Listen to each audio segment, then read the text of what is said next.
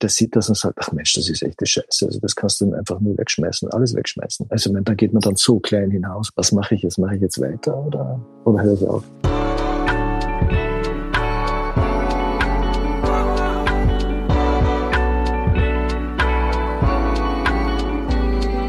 Was mit Kunst? Ein Podcast von und mit Johann König.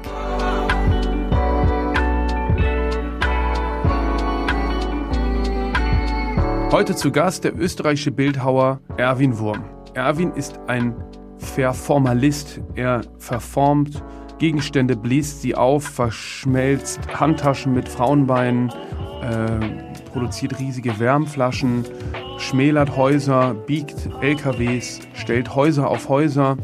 Ähm, er ist ein Bildhauer des Surrealen, der reale Objekte verändert. Wie Erwin aus einem kleinbürgerlichen österreichischen Provinzort zum weltbekannten Künstler wurde, das erzählt er uns jetzt im Podcast.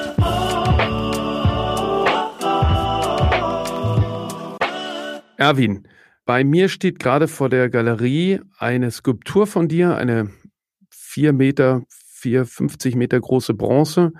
Das ist eine Wärmflasche auf zwei Füßen und es ist ähm, äh, beeindruckend zu sehen, wie diese, die steht ja quasi im halböffentlichen Raum, also es ist zwar unser privates Grundstück, aber sie steht in der Öffentlichkeit und es ist wahnsinnig beeindruckend zu sehen, was die mit den Menschen macht, äh, die daran vorbeilaufen. Also morgens äh, äh, Kinder, die zur Kita oder zur Schule gehen, ähm, mit oder ohne Eltern, äh, abends irgendwelche Partygänger, äh, die sich damit fotografieren. Und ähm, ich glaube, die meisten davon fragen sich gar nicht, ist das jetzt Kunst oder äh, was das ist. Und diese Arbeit äh, trägt den Namen Mutter. Wie, was hat es damit auf sich? Ist eine Wärmeflasche. Ich weiß nicht, wie das in, bei euch heißt in Deutschland. Äh, Thermophor, glaube ich, oder? Auch Wärmflasche. Wärme, Wärmflasche, ja. Das ist also ein, ein, ein, ein Tool, ein Gegenstand, äh, in dem man heißes Wasser einfüllt. Mit dem bin ich groß geworden quasi. Und nicht ich allein, sondern wir alle. Und äh, wenn man krank war oder wenn einem kalt war, hat einem die Mutter das heiße Wasser hineingegeben und ist damit zum Bett und man hat sich daran gewärmt. Und das ist für mich so ein Synonym für Liebe, für Zuneigung, für Geborgenheit geworden. Und äh, ja, das ist halt das, ein, ein Bild davon. Und ich glaube, da jeder mit, mit Wärmeflasche zu tun hatte, aufwachsen und auch später als Eltern, kann man da äh, sehr wohl damit das Gefühl von Wärme und Zuneigung und Liebe vermitteln und auch koppeln. Und ich glaube, das trägt sich, überträgt sich direkt. Was sehr schön ist, ist, die steht äh, in der prallen Sonne. Und wenn dort über längere Zeit die Sonne drauf scheint, äh, speichert ja dieser äh, patinierte Bronzeguss genau. diese Wärme äh, und strahlt eben dann auch noch in den Abendstunden hinein die Wärme aus, was ziemlich irre ist, weil es ist ja äh, eben eine äh, Bronze und darf angefasst werden und beklettert und so weiter. Mhm. Äh, und wenn man die dann anfasst, spürt man eben die davon ausgehende Wärme. Ja, die wird ja richtig heiß in der Sonne. Wird richtig heiß, genau. Und ich würde ja gerne ähm, noch den Vater produzieren. und daneben stellen, weil wir haben ja noch eine zweite. Äh, ja. Den habe ich noch nie im Original gesehen. Das ist eine, was ist, wie sieht der aus? Der, der Vater ist ein, in Österreich gibt es die Doppelliter Weinflaschen. Also das ist äh, normalerweise normale Standard ist ja ein Liter oder sieben Zehntel Liter. Diese Weinflaschen, ja. Und in Österreich gibt es den Doppelliter. Also das war der billige Wein, den man in großen Mengen getrunken hat. Und der Doppler ist sozusagen äh, das Synonym einer bestimmten Generation, Nachkriegsgeneration. Auch für mich ver äh, verbindet sich das mit den, hoffentlich trete ich jetzt niemand auf den Slip, mit den äh, Bildhauern, Steinbildhauern der Nachkriegsgeneration, die unter sehr argen Bedingungen mit Stein im Freien gearbeitet haben, immer Winters und Sommers, also Hitze und Kälte ausgesetzt. Die mussten dementsprechend sozusagen trinken und das hat auch zum Ethos fast dazugehört. Und da war der Doppler so ein Standard. Und das verbindet sich. Und ich habe dann so eine Doppelliter Flasche Wein genommen, die entweder es im weißen Glas gibt oder in diesem bläulichen Glas und habe einfach wie bei der Mutter zwei, zwei, zwei Beinchen dran gemacht. Und das ist dann der eine ist der Vater und das andere ist die Mutter. Nur den Vater vergrößert geht halt nicht, weil es ist ein Doppelliter Flasche, eine Glasflasche. Man könnte die Glasflasche vergrößern, aber das haut dann nicht so hin. Und wenn man sie gießt in Bose geht's auch nicht. Also was gut wäre, man könnte sie klein hinstellen. Ich glaube, es ist auch ein, ein gutes Synonym für die große Mutter und der kleine Vater für eine bestimmte Generation und für eine bestimmte Vorstellung von äh, überkommener Vorstellung von Vaterschaft und Mutterschaft. Interessant finde ich ja bei der Mutter, also bei der, bei der Wärmeflasche, dass sie diese geriffelte Struktur hat, die wir alle kennen von, ähm, von Wärmflaschen eben.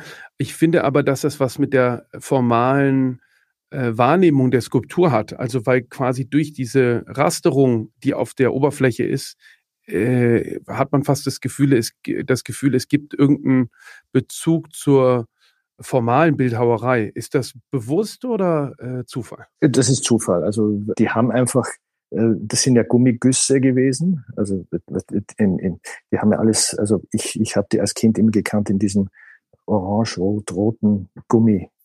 Also diesen klassischen, klassischen Gummifarbe. Ja. Und die haben, damit sich die Wärme besser verteilt oder, oder nicht so heiß, weil wenn, wenn, wenn heißes Wasser drin ist und der Gummi ist ganz glatt, verbrennt man sich. Und durch diese Riffelung verteilt sich die Hitze und äh, die Auflagefläche am Körper ist nicht so groß, sondern wird eben kleiner und dadurch verteilt sich die Hitze leichter und man verbrennt sich nicht. Das ist der Grund. Aber das war jetzt eine reine, also das ist ähm, Interpretation von dir. Das war auch gut.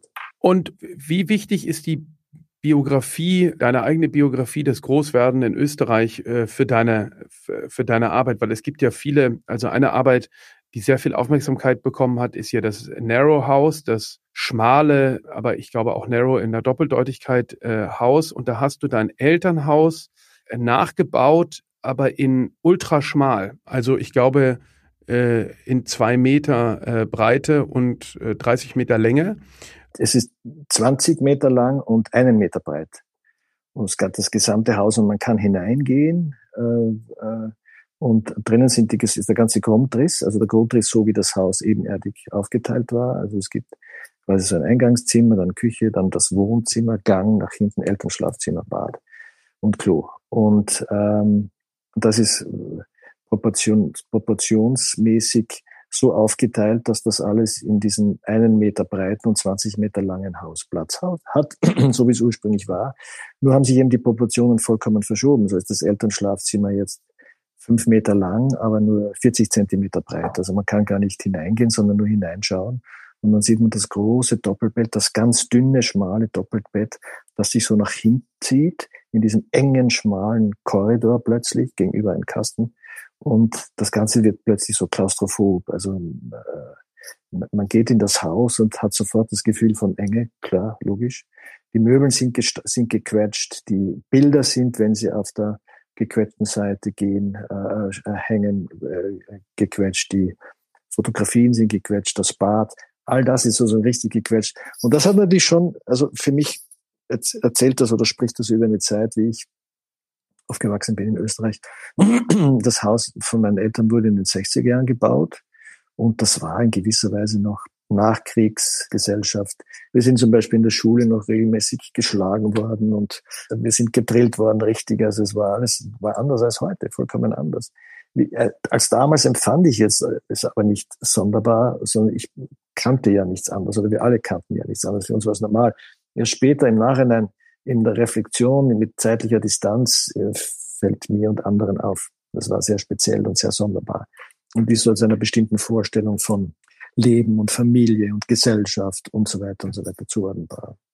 Und insofern verwende ich das immer wieder, weil ich halt aus, aus dieser Zeit komme und auch aus, in dieser Gesellschaft aufgewachsen bin. Mein Vater war ja noch dazu Polizist und äh, ja, da hat sich so ein ganz spezielles Gesellschaftsbild der damaligen, damaligen Zeit übermittelt und, und eine, eine andere Arbeit, äh, weil du das gerade erwähnst, äh, mit dem äh, Polizistenvater, ist ein äh, eine Polizeimütze, die an der Wand befestigt ist und ich würde sagen 500 Prozent vergrößert ist oder noch noch mehr. Ja, groß halt, einen Meter Durchmesser. Und, und man stellt sich dann unter diese, unter diese Mütze und die ist ja zu groß äh, für einen selbst. Also äh, man fühlt ja. quasi die äh, Fußstapfen nicht aus oder nicht die Mütze äh, im, im erweiterten Sinne. Ja. Äh, und das Interessante finde ich aber, dass diese Arbeiten sind ja jetzt quasi wahnsinnig breit äh, weit verbreitet auf, auf Instagram, weil sie natürlich ähm,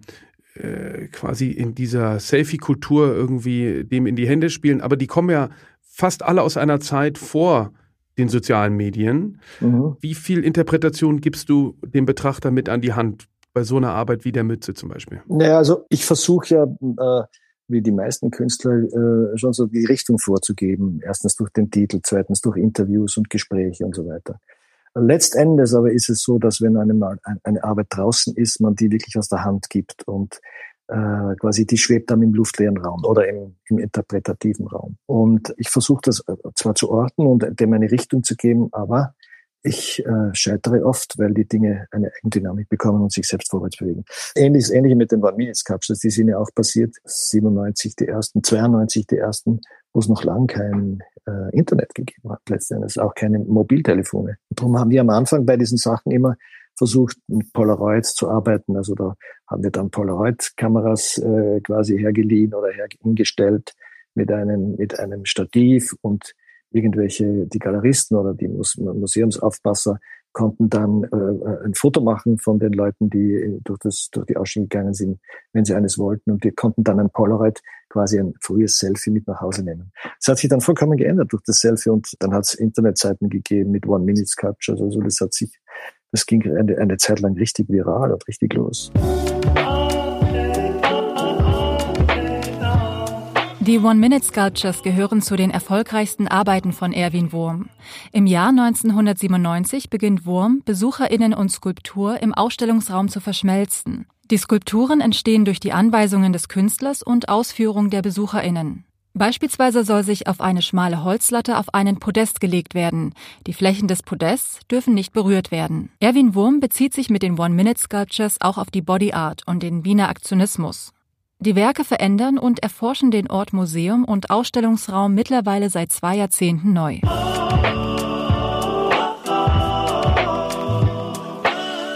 Lass uns noch mal über die One-Minute-Sculptures reden. Also das ist ähm, insofern sehr interessant, weil ich würde sagen, du bist äh, eindeutig Bildhauer und äh, äh, all deine Arbeiten drehen sich auch um ganz klassische Fragen der Bildhauerei, Ausdehnung, äh, äh, quasi aus einem gegebenen äh, Material etwas herausarbeiten oder durch Hinzufügen schaffen. Ähm, aber die One-Minute-Sculptures waren ja, ähm, ist ein Projekt, mit dem du berühmt geworden bist, in dem Protagonisten Handlungsanweisungen ausgeführt haben, die du weitestgehend bestimmt hast, aber in dem ja dann doch, glaube ich, beziehungsweise das wäre die Frage, eine gewisse interpretative Freiheit der Ausführenden lag. Das ist eine gute, ein, ein, eine gute äh, Frage, das ist ein gutes Thema aufgeworfen. Also die, meine Arbeit hat sich immer sehr nach dem bildhauerischen Parametern gerichtet. Es hat mich interessiert, die zu untersuchen und damit zu arbeiten. Was ist das Bildhauerei? Was kann das heute noch? Für mich damals nicht. Also was kann das in der Gesellschaft? Hat das irgendeine Relevanz? Oder kann man sozusagen gesellschaftliche Vorgänge oder gesellschaftliche Themen, äh, äh, kann man denen äh, künstlerische beziehungsweise bildhauerische Relevanz geben? Oder oder, oder kann das eine das andere bereichern oder bedingen? Oder was passiert da nicht? Kann ich, und so bin ich ja überhaupt zu dem Thema des Dickwerdens gekommen, wenn ich zunehme und abnehme, äh, kann man das auch interpretieren als Bildhauerei, als Volumenswegnahme und als Volumenszunahme. Also zu und abnehmen ist sozusagen die, das erste Mal, wenn wir als Menschen mit dem Thema, mit dem Begriff des Bildhauerischen zu tun bekommen natürlich unbewusst. Wenn man das aber bewusst macht, löst das vielleicht etwas aus. Und das hat mich interessiert. Und dann eines der Themen, also Masse, Hülle, bildhauerische Themen, Zwei- und Dreidimensionalität, Hülle, Haut, Mantel, Volumen, Masse, Gewicht, Material. Das Wachsen auch, das Vergrößern. Ne? Genau, und Zeit.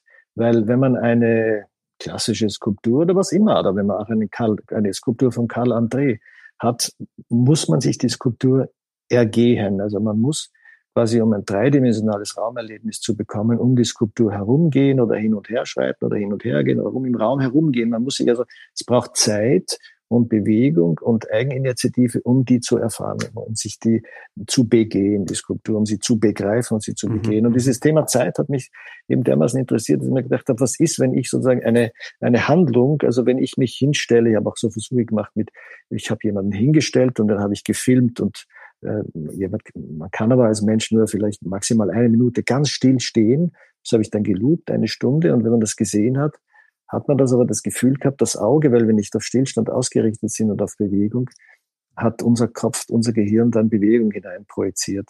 Also die Frage war dann, wenn jemand steht, ist das jetzt eine Aktion? Klar ist es eine Aktion, aber kann das auch zur Skulptur werden? Ist es auch Skulptur? Und diese Grenzen haben mich interessiert. Und so kam ich immer auch zu den One-Minute-Sculptures. Also das sind kurze Begebenheiten, Begegnungen äh, zwischen mir damals noch oder meinen Freunden oder eben einem, einem, einem Ausstellungsbesucher mit einem Gegenstand auf unübliche Weise. Und das, was sich daraus ergibt, also die Realisation, diese kurze Handlung, diese kurze performative Skulptur, die hat mich interessiert, aber auch alles andere drumherum. Es gibt auch, es gibt äh, erst einmal die Zeichnung, die Idee, die Zeichnung quasi, die als Skizze ausgeführt wird, dann die Anweisung mhm. für den Besucher und das tatsächliche, die tatsächlich realisierte Skulptur. Es sind drei unterschiedliche Möglichkeiten, aber alle drei haben mich interessiert. Und dann das Foto natürlich davon, das Foto als Schnappschuss auch oder als Fotografie. Aber an sich ist sozusagen die Erfahrung dann wieder für den, äh, für das Sub, das Subjekt, was ja zum Objekt wird in dem Moment, also der genau. Performer, wenn man so will, der dann zur Skulptur wird und aber auch die Betrachter. Das ist die eigentliche Arbeit ähm, oder siehst du die gleichwertig mit der Abbildung der Fotografie? Ja, schon die, die Fotografie war ja nur also, äh, weißt du, wenn, wenn man eine Aktion macht, das habe ich ja oft gemacht, wo quasi die, die Skulptur oder die Arbeit nur für 20 Sekunden existiert, dann bleibt nicht viel übrig. Da bleibt auch in der Erinnerung wenig übrig.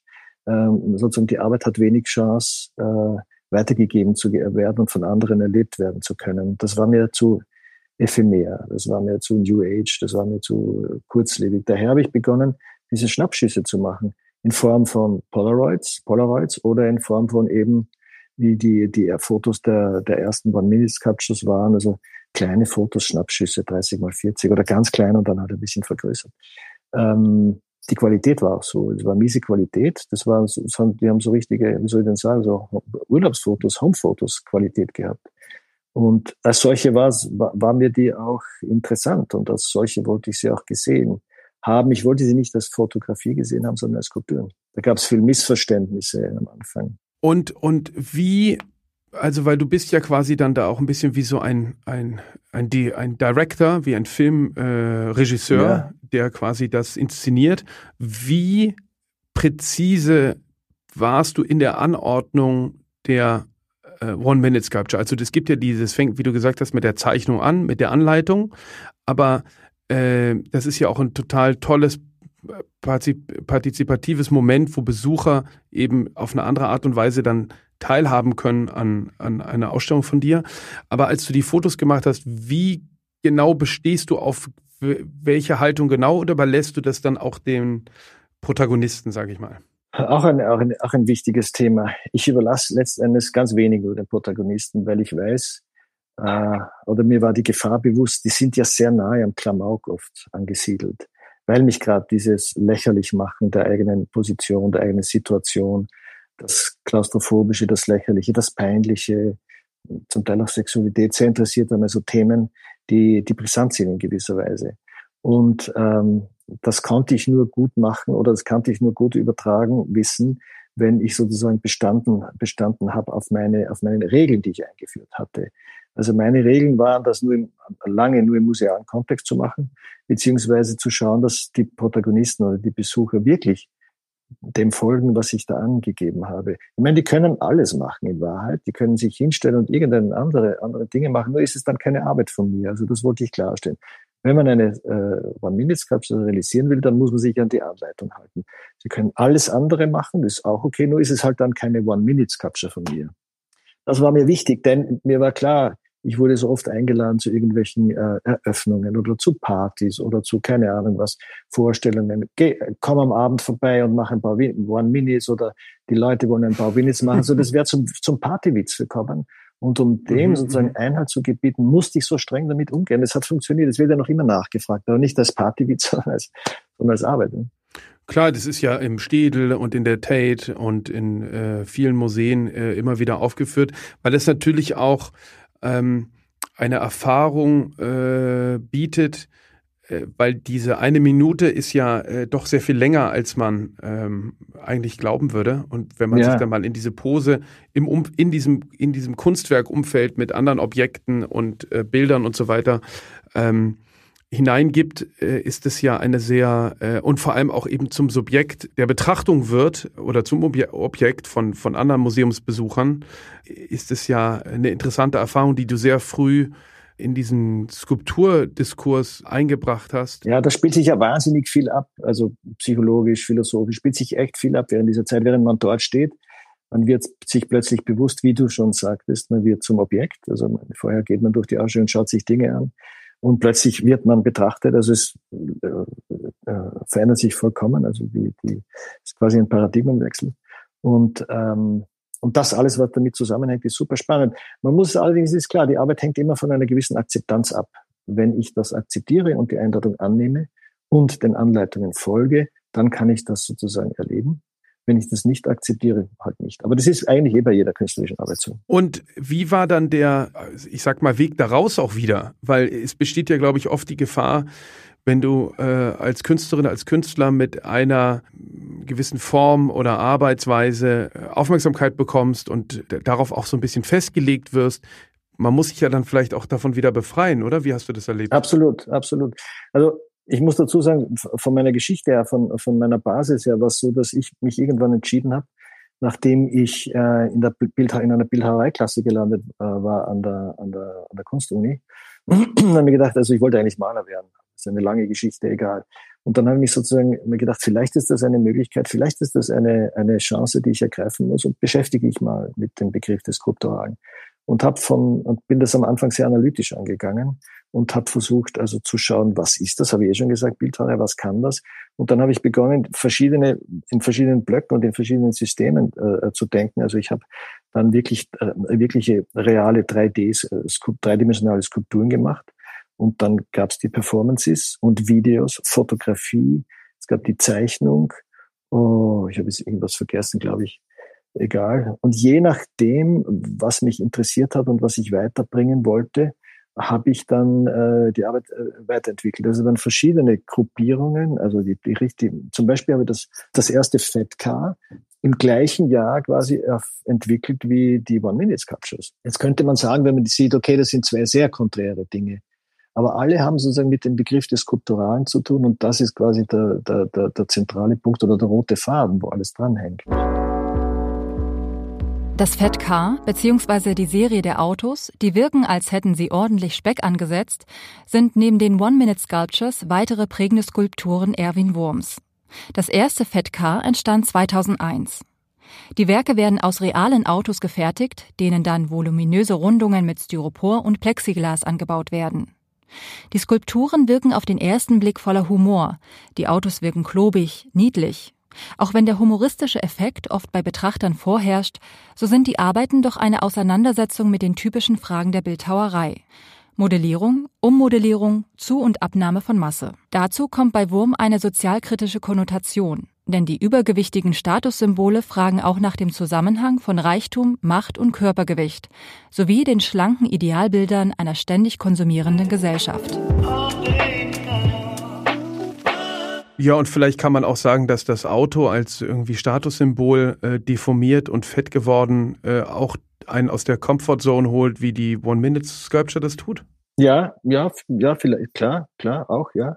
Aber was ich noch sagen wollte, also dadurch, dass ich diese verschiedenen Schwerpunkte hatte und man die aber publikumsweise oder von der Kritik her immer nur einzelne Gruppen sich herausgenommen hat und die auf die fokussiert ist, es hat den Anschein gehabt, ich mache mal das und mal das und mal das. In Wahrheit habe ich immer parallel diese ganzen Gruppierungen weitergetrieben. Und wie ich, wie, ich schon gesagt habe, also die One Minutes und die Fat Cast sind im gleichen Jahr entstanden, die sie eigentlich fast widersprechen. Und daher war es aber immer so, wenn ich äh, weil du mich vorher angesprochen hast, wie komme ich wieder raus aus dem Ganzen? Also wenn ich dann zu viel gemacht habe und ich habe jahrelang fotografiert und dann habe ich gemerkt, irgendwann es wird schwach, es interessiert mich nicht so, weil, weil, weil die Spannung bei mir selbst nicht mehr da ist, haben wir entschieden, es ist besser aufzuhören. Dann habe ich damit aufgehört und habe hab diesen Zweig quasi vertrocknen lassen und habe mich auf was anderes weiter. Mhm. Aber im Grunde mhm. genommen haben die alle immer zusammengehalten. Du hast vorhin gesagt, es ist eine lange Geschichte, aber was mich schon nochmal interessieren würde, ist, wie kommt man äh, aus der österreichischen Provinz als äh, Sohn eines Polizisten und einer Hausfrau überhaupt auf die Idee, Kunst zu machen und auch ob es Malerei ist. Also was war da die Begegnung? Äh? Ja, da ist, wir, wir, waren in, wir waren in so einem Mehrfamilienhaus, haben wir gewohnt in, in Graz, in so einem Buburg heißt das, äh, Bundeswohnung, wie auch immer. Und in diesem, da haben vielleicht 10, 10, 30 Familien gewohnt, in diesem einen Wohnblock. Und da sind, davon sind drei äh, Leute Künstler geworden. Ich glaube, da ist ein Meteorit drüber äh, oder ein Komet drüber und der hat uns beeinflusst. Ich glaube, das war's.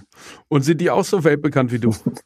Nein, aber ich, ich mag sie, ich mag sie. Die sind interessante Künstler. Aber mal im Ernst, wie, wie, wie, was war deine erste Begegnung? Wie bist du in die Kunst gekommen? Also für mich war das, komme komm ich wieder zum Narrow House zurück. Da bin ich ja aufgewachsen in diesem Haus quasi. Und ich hatte eine liebevolle Kindheit und meine Eltern waren super zu mir. Mein Vater hat, äh, das Einzige, was ich gelesen habe, Kriminalbeamte, äh, Kriminalromane, das ist auch okay. Ja. Sonst gab es nicht viel Literatur bei uns oder auch klassische Musik. Es gab es alles nicht. Es war halt ein Haushalt, wo es das nicht gab. Und das Leben war schön. Aber dann hatte ich sozusagen durch Taschengeld, ich habe im Monat, glaube ich, 20 Schilling bekommen, ah, in der Woche 20 Schilling bekommen, einen Monat, weiß ich nicht mehr. Und bin damit immer, weil ich irgendwie angeregt wurde, durch Freunde auch, da gab es einen Bücherladen und bin dort vorbei und habe mir um 20 Schilling dann immer ein Buch gekauft. Das erste Buch, das ich mir jemals gekauft habe, war Bertolt Brecht, Cäsar. Keine Ahnung warum, mich hat der Name irgendwie ange, ange, angespornt. Und, und ich habe dann viel gelesen. Ich bin so in die Literatur hineingekippt, habe diese Türe geöffnet in die Literatur und dann später Philosophie, und, aber immer nur als dilettierend und dann oder lesend und dann in die bildende Kunst. Und so habe ich mir eine, eine, eine private Welt geschaffen, wo meine Eltern keinen Zugang hatten und wo meine Freunde auch zum Teil keinen Zugang hatten. Das war eine, für mich eine eigene private Welt, wo ich mich, wo ich sozusagen auf Reisen gehen konnte und vollkommen woanders sein konnte oder mich vollkommen anders imaginieren konnte und äh, äh, und das hat mich wahnsinnig fasziniert. Daher habe ich auch lange Zeit vermieden, dass meine Eltern zu meinen Ausstellungen kommen. Das war mir immer peinlich und unangenehm. Das war meine Welt und die wollte ich nicht sozusagen infiltriert wissen von meiner Familie.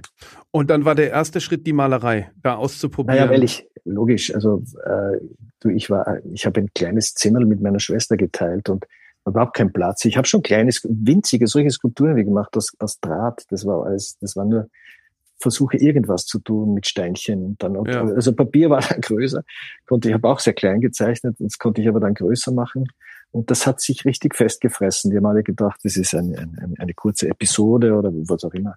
Und das war, wurde immer mehr und wurde immer mehr und wurde, und wurde immer dringlicher und wurde immer wirklich dringlicher. Und dann einer meiner Nachbarn, also von denen ich schon erzählt hatte, die auch Künstler waren, der hatte dann surrealistische Bilder gemacht, hatte ganz lange Haare, einen Riesenschnauzer, war bei einer Band und surrealistische Bilder, das war nicht unfassbar toll. Also ich war jünger als der und der war so fast ein bisschen ein Vorbild für mich einige Zeit lang. Also dieses, nämlich das Ausbrechen aus dem Kleinbürgerlichen, das war das Faszinierende dabei. Und die Kunst war sozusagen eine Schiene da, da, dafür. Und du hast dich dann beworben an der Akademie oder wie? Ja, ja, da muss man sich bewerben und die haben mich dann in die Dings gesteckt, in die Klasse für Bildhauerei. Weil das war damals so üblich. Die, die Profs äh, oder die, mit den Assistenten, die haben zu, zu meinem, gemeinsam sich die Leute ausgesucht, die sie haben wollen und die haben sich dann einfach eingeteilt. Du passt dahin oder du gehst dorthin. Das hat meistens sehr viel äh, besser funktioniert. Die, die Maler wollten Maler werden, wurden Maler, kamen in die Malerklasse und die Grafiker, Grafiker die Bilder, Bilder. Bei mir war es anders. Ich wollte Maler werden und kam in die Bildhauerei. Und so hat sich das Ganze ergeben. Und wenn du jetzt zurückguckst, du hast ja selber auch unterrichtet, wie wichtig ist es, äh, Kunst zu studieren an der Akademie? Es ist schon wichtig, weil es Gleichgesinnte, Gleichaltrige mit gleichen Interessen äh, gibt, die alle an der gleichen, an der gleichen Strang ziehen und die einen geschützten Raum haben, ist wahnsinnig wichtig. Also das kann man gar nicht hoch genug bewerten. Auf der anderen Seite muss ich sagen, dass äh, die richtig wirklich Guten, dass mich die nie gebraucht haben, sondern die weniger Guten, die hängen wie nasse Wäsche an einen. Also das ist jetzt hart ausgedrückt, aber so ist es halt dann auch oft. Und die haben dann auch meistens keine Chance, die Schlechten. Also die, die machen das. Da muss man dann beinhart sagen, also es wäre besser, es ist furchtbar, das so jemandem sagen zu können. Heute kann man das fast überhaupt nicht mehr sagen. Wie ich studiert habe, Batz und Brock, der hat es einem ganz klar gesagt. Der hat gesagt, ach Mensch, äh, wer wird gescheiter was anderes und das ist gar nichts. Also heute geht das nicht mehr. Aber immerhin, ich habe es versucht und ja, ist nicht so leicht.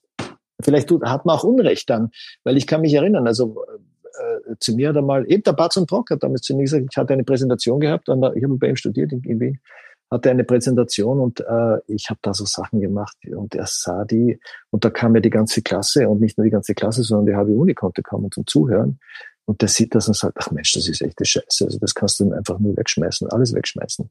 Also man, da geht man dann so klein hinaus und dann denkt man sich, Mist, also was mache ich jetzt? Mache ich jetzt weiter oder, oder höre ich auf? Und viele haben aufgehört. Ich habe aber gedacht, aber jetzt, ich mache weiter. Also für mich war das wichtig, gerade dieser Widerstand auch. Bason Brock, eigentlich Jürgen Johannes Hermann Brock, Denker im Dienst und Künstler ohne Werk, ist emeritierter Professor für Ästhetik und Kulturvermittlung an der Bergischen Universität Wuppertal. Er gilt als Vertreter der Fluxusbewegung. Bason Brock wird zwischen Lehre, Theorie und Aktion eingeordnet. Er hat nie Kunst studiert, ist aber Kunstexperte. In den 60er Jahren nahm er an Happenings mit Joseph Beuys und Friedensreich Hundertwasser teil. Im Jahr 1968 richtete er anlässlich der Documenta 4 erstmals seine berühmt gewordene Besucherschule ein. Dort vermittelte er sein Verständnis der Kunstbetrachtung.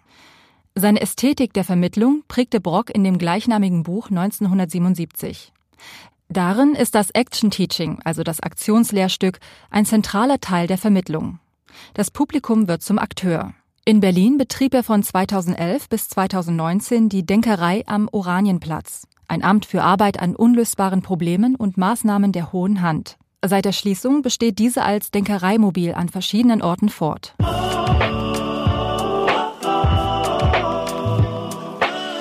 Und bist du dann quasi über das Papier, wie du beschrieben hast, die One-Minute-Sculptures fangen ja auch an, mit Zeit gibt es ja auch ein großartiges Buch, äh, in dem die fast alle drin sind, als Zeichnung äh, kombiniert mit, also das war, ist glaube ich, äh, zur, als du den österreichischen Pavillon gemacht hast, in dem Zusammenhang erschienen.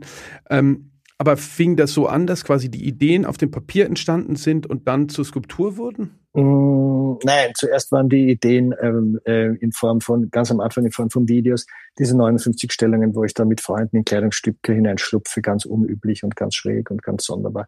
Da war, da war zuerst also die, die tatsächliche Arbeit an, am Skulpturalen. Und dann war ich aber immer so pragmatisch auch, weil es wollte ein Galerist ausstellen aus San Francisco, Jack Handley hat er damals geheißen ein junger Galerist damals. Und der hat gesagt, also er wird das gerne ausstellen, aber kein, Meld, kein Geld, mich einzuladen, dass ich hinfliege. Und äh, wir konnten also auch keinen äh, Transport machen, weil er einfach kein Geld hatte. Also habe ich gesagt, okay, also das, was ich da jetzt gemacht habe in, mit diesen One Minutes, ich habe ihm Zeichnungen dann gemacht. Du kaufst einen Pulli. Aber es war noch vorher eine Pulliserie diese, weißt du, diese aufgehängten Pullis, die nach bestimmten Anleitungen aufgehängt wurden. Eine eine ja. Äh, kurzlebige Skulptur. Und das habe ich ihm aufgezeichnet. Du kaufst einen Pulli oder, oder, oder mehrere Pullis. Ich mache dir die Zeichnung. Du hängst die dann nach meinen Anweisungen auf. Und dann hängen sie einen Monat und am Schluss kannst du es verpacken. Und so war es dann auch. Und am Schluss dann, haben dann ein paar Leute so Pullis gekauft, also diese Konstellationen, diese Hängungen, Hängungen. Und der hat, und der ist dann zu, hat ihnen dann die Anleitung quasi mitgegeben, die ich ihnen geschickt habe, gefaxt damals noch. Und so haben wir die Dinge an die, an die Sachen an die Leute gebracht. Und, und die haben das dann tatsächlich aufgehängt. Und vor kurzem habe ich ein Foto bekommen von jemandem, der damals so einen Pulli hängen hatte. Dann wollte er ihn wieder weghängen nach ein paar Jahren. Dann hat er gemerkt, hoppla, der Erwin Wurm ist ja doch existent und äh, ist vielleicht besser. Ich hebe mir das Stück auf. Und er hat es wieder aufgehängt. nach, vier, nach 30 Jahren. Und diese Pullover, auch die, äh, zu denen kehrst du immer wieder zurück. Du hast ähm, im Stephansdom einen riesigen äh, einen riesigen ja. Pullover aufgehängt. Das muss, das musste äh, sein. Wie ist es dazu? Das musste sein. Ich musste, ich musste da ein bisschen wie Kirchgänger shoppen mit diesem Riesenpulli.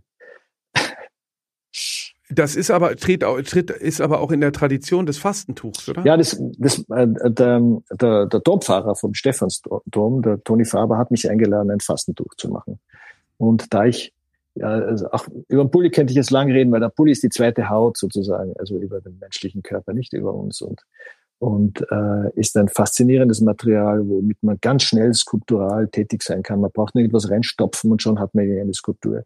Und das kann man sehr schnell ändern. Also das ist ganz leicht verfügbar und ganz easy machbar und, und daher auch interessant für mich, weil es schnell realisierbar war. Und, und sozusagen dieses mhm. Thema Bully habe ich so oft durchdekliniert und durchgespielt in den verschiedensten Variationen und irgendwann kam ich drauf, man kann ja auch Teile von Architekturen mit einem Pulli bekleiden, beziehungsweise etwas machen für die Wand oder für zum Beispiel Decken gemacht.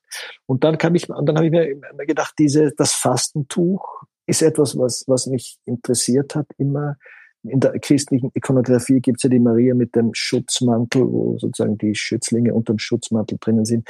Und der Fastenpulli, also als Pulli, als Kleidungsstück groß, riesig, wo man, der ja auch wärmt, der ja auch durch Wärme ist ja ähnlich wie bei der Kleidungs, äh, bei der Wärmeflasche äh, sozusagen eine, eine physische Qualität, die äh, ähm, eine psychologische Qualität auch hat, wie Schutz und Liebe und so weiter oder Wärme und Geborgenheit.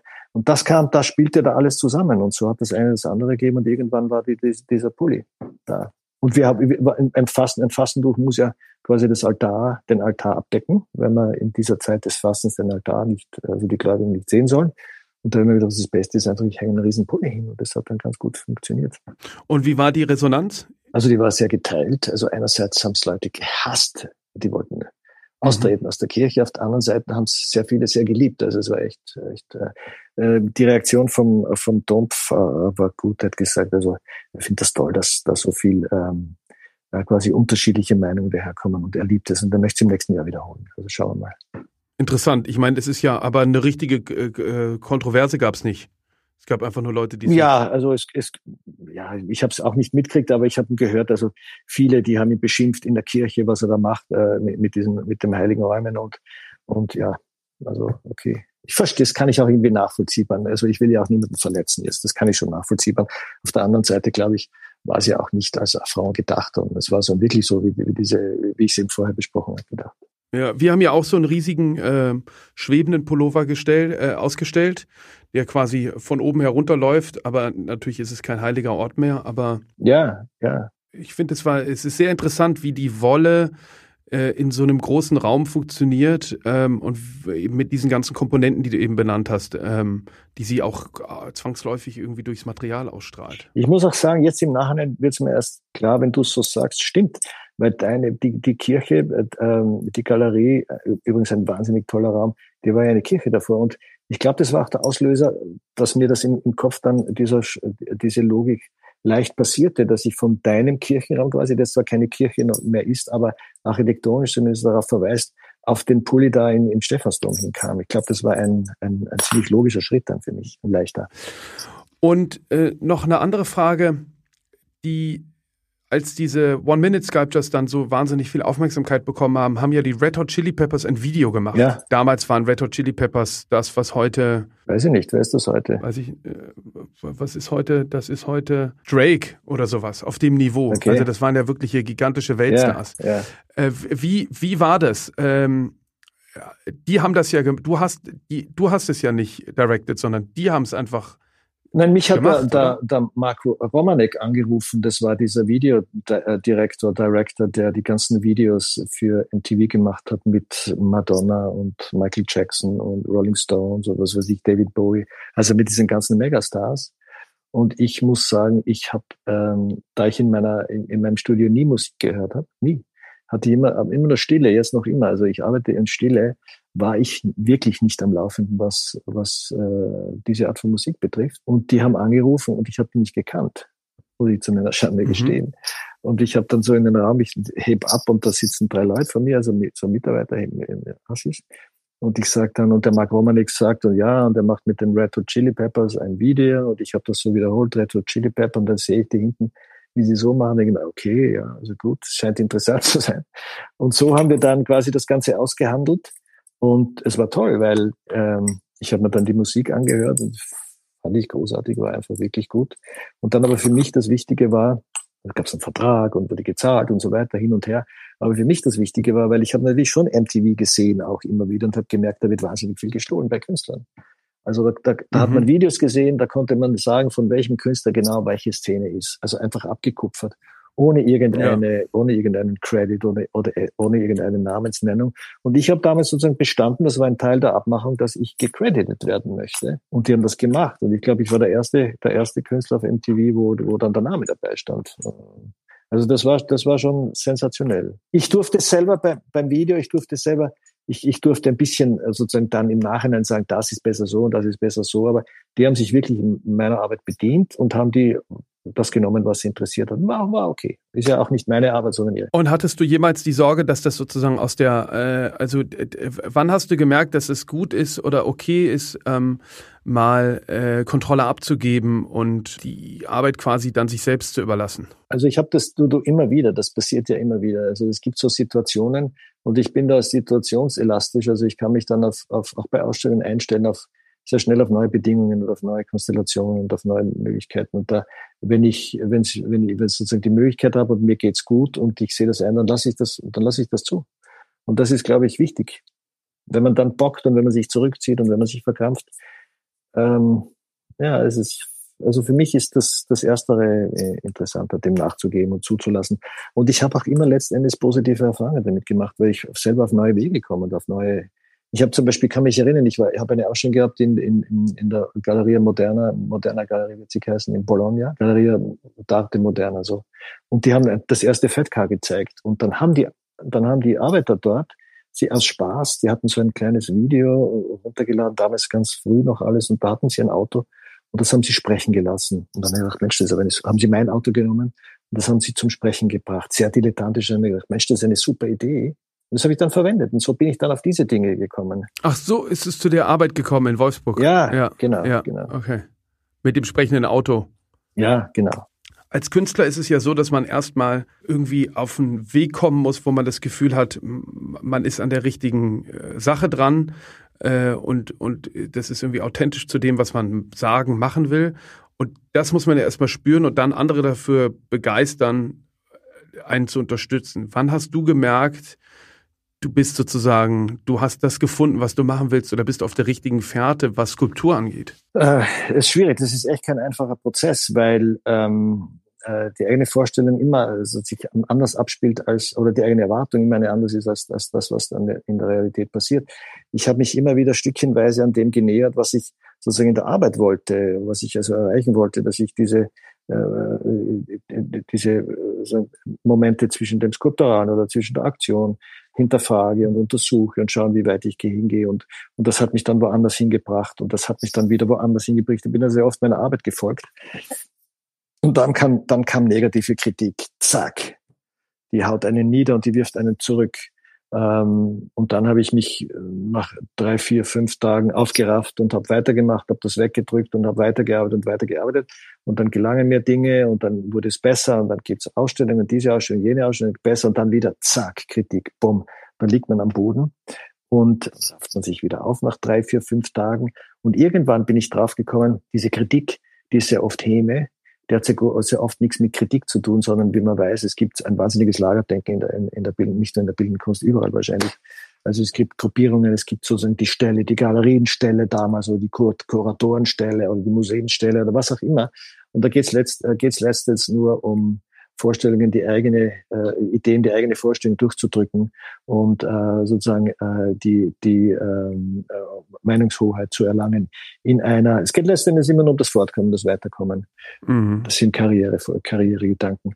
Und ist alles nachvollziehbar, aber das stärkt einen dann letztendlich, wenn man das erkennt und äh, draufkommt. Es hatte eine gewisse Zeit in der bildenden Kunst gegeben, wo quasi vorgegeben war, was machbar ist und was gut ist und was nicht erinnere dich an die Minimal Art, an die Konzeptkunst, an die, was weiß ich, an die, äh, an die Pop Art und all das. Da konnte man nur so arbeiten. Nur so war erlaubt, alles andere war scheiße. Und das hat sich aufgelöst, das hat sich verändert. Und plötzlich ist viel mehr möglich und äh, oder scheinbar viel mehr möglich. Und dann hat man begonnen, sozusagen in diesem Cluster-Denken, äh, in diesem Cluster zu agieren. Also die, die quasi die eine Galerie damals, die Max Hetzler Galerie, die hat nur so gedacht und das, das, was Max Hetzler gemacht hat, war gut, alles andere, was da nicht drinnen war, war Dreck. Und viele haben ja so, äh, oder in Österreich Peter Backisch, seine Galerie, quasi die haben die, seine Künstler, die haben die Weisheit gepachtet gehabt oder eher alle anderen waren schlecht und alle anderen wurden bekämpft. Das relativiert sich irgendwann einmal. Und irgendwann kommt man drauf, hoppla, das sind ja alles nur Marketingvorstellungen und Marketingstrategien. Die haben mit der Realität nichts zu tun. Und alles funktioniert nebeneinander. Aber wenn Absolut. du jetzt in so einem Schaffensprozess bist, merkst du, also hast du damals gemerkt, dass, dass du was geschaffen hast, was es in der Form noch nicht gab und was auch diese Anerkennung Nein. bekommen wird? Hast du nicht gemerkt? Nein, habe ich nicht gemerkt. Ich habe, wie ich zum ersten Mal die One Minutes zum Beispiel gemacht habe, war ich in Bremen, war super deprimiert und war da alleine, ja, schrecklich und habe dann zehn Tage für mich hingearbeitet. Ich glaube sogar Bremerhaven, oder? ja, schrecklich. Was ja noch deprimierender ist als Bremen. Also nicht nur das war deprimierend, es war, es war irgendwie Spätherbst und es hat geschüttet die ganze Zeit und es war irgendwie alles scheiße. Ich hatte gerade die Scheidung hinter mir, oder mitten in der Scheidung, war alles Horror. Und dann kam ich auf diese, also sozusagen auf diese grünen Zweige da und da habe ich mich draufgesessen. Es hat funktioniert, es hat geknistert, es war toll. Gleichzeitig, ich habe nie Tagebuch geschrieben, glaube ich, ein halbes Jahr in meinem Leben. Das war zu dieser Zeit, wie ich die One Minutes ähm, äh, kreiert habe zum ersten Mal. Da habe jetzt mal nachgelesen, stand da drinnen. Großer Zweifel, Zweifel, Zweifel, ob das was ist, keine Ahnung. Also ich hatte hauptberuflich hauptsächlich Zweifel. Und dann plötzlich hat es mich aber irgendwie gejuckt und ich habe dann weiter und weiter und dann habe ich schon gemerkt, äh, Reaktionen von außen, du aus Paris, Erwin, weißt du, da gibt's viele Leute, die sich interessieren und da gibt's Modeschöpfer, die das übernehmen und andere Fotografen, die sich beeinflussen lassen. Der erste Katalog war innerhalb von drei Wochen ausverkauft. Dann der zweite Katalog mit den, Aus mit den Zeichnungen auch ganz, ganz schnell weg. Und da habe ich gemerkt, hoppla, da bin ich in irgendwas getreten, was auf einmal wahnsinnig funktioniert, ohne dass ich es je so erwartet hätte. Und auch nicht beim Machen gemerkt hast? Nein, überhaupt nicht. Noch immer nicht. Mhm. Kann, weiß ich nicht. Und, und lagst du schon mal falsch, ja. dass du gedacht hast, oh, jetzt hast du was Großes geschaffen und dann war das. Äh ja, ja, klar, doch, immer wieder. Aber so ist es. Was kommt für dich jetzt als nächstes? Also was, was, was hast du dir vorgenommen in der Arbeit? Ich habe jetzt so eine neue Serie begonnen, die mich wahnsinnig fasziniert. Die, die äh, habe ich dir eh Fotos geschickt. Und äh, da mache ich jetzt weiter und dann, ich ziehe natürlich alle anderen immer mit. Also ich mache sowohl dort als auch da weiter. Also Foto, Fotos mache ich jetzt keine, aber alle anderen, alle anderen Dinge passieren weiter. Und ich mache eine Ausstellung bei einem jungen Galeristen in Deutschland, der heißt Johann König. Die kommt bald, glaube ich, in einer Pop-up-Ausstellung in Köln und dann, ich glaube, auch in Paris, oder? Und ansonsten im nächsten Jahr sind wir wieder voll. Heuer wurde viel gecancelt, aber ich habe trotzdem, ja. glaube ich, sechs oder was gemacht. Also hat, hat funktioniert, war okay. Richtig, erzähl mal von dem Projekt mit dem Lars Eidinger. Also wir machen diese äh, Zwei-Personen-Ausstellung mit Lars und dir. Erzähl mal von den, äh, vom, vom, vom Prozess, wie lief das ab? Also der Lars war bei mir und wir haben, äh, ich habe ihn abgegossen und wir haben einige Fotos gemacht. Und ich wusste lang nicht, was ich äh, mit ihm mache und er wusste nicht, was er mit mir macht. Ich erstmal sympathisch und er war, es war sehr lustig und es war sehr befreiend und angenehm und äh, gute Gespräche. Und dann kam ich aber eigentlich zwei Monate danach, kam ich eigentlich drauf, was ich genau will, wie ich, wie ich sozusagen mit diesen Dingen weitergehe. Und die Ausstellung wird es von diesen Skulpturen sein, die, wo nur zwei mit dem Lars zu tun haben, aber der Rest nicht. Aber der Lars war sozusagen der Auslöser für mich, seine theatrale Geste, die er irgendwann in, in, in, in, auf der Schaubühne oder wo auch immer sozusagen dargestellt hat. Da habe ich etwas genommen daraus und das leite ich weiter und mache daraus Skulpturen. Aber wie gesagt, zwei, zwei äh, diese Arbeit beziehen sich direkt auf ihn und der Rest nicht. Und Fotos werde ich keine ausstellen, weil er wird Fotos ausstellen, die sich auf meine One Minutes irgendwie beziehen. Daher brauche ich keine One Minutes auszustellen oder andere Fotos. Daher haben wir das so getrennt und ich glaube, das funktioniert ganz gut. Und die beziehen sich aber darauf. Die fotografieren nicht One Minutes. Es sind, es sind keine One Minute Sculpture. Nein. Nein. Er hat Leute, äh, er hatte so ein Buch gemacht, auch das kennst du auch, besser als ich, glaube ich. Er hat ein Buch gemacht, wo er so Leute in verschiedenen Positionen, einer mit dem Handy sehr ja, komisch und einer liegt genau. irgendwo Beine ja. oben und einer steht keine Ahnung irgendwas. Die haben in gewisser Weise was mit den One Minutes zu tun. Die zeigt er und ich zeige diese Skulpturen, die nichts mit den One Minutes zu tun haben, aber sozusagen die kreisen um ein Thema. Wir arbeiten nicht direkt über uns, gar nicht, sondern wir haben uns in gewisser Weise gegenseitig ein bisschen inspiriert und bereichert. Und das ist, glaube ich, besser und gescheiter. Super, ich danke dir vielmals für die Zeit. Gerne, danke dir.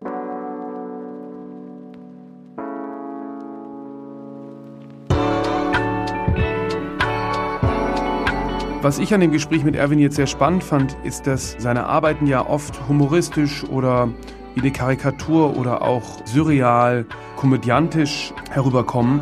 Und ich finde interessant, mit welcher Ernsthaftigkeit er zu diesen äh, Formen und Skulpturen gekommen ist und fast schon analytisch quasi sich an dem Skulpturbegriff abarbeitet.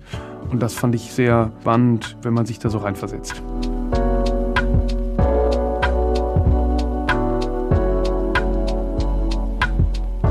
Was mit Kunst? Ein Podcast von und mit Johann König.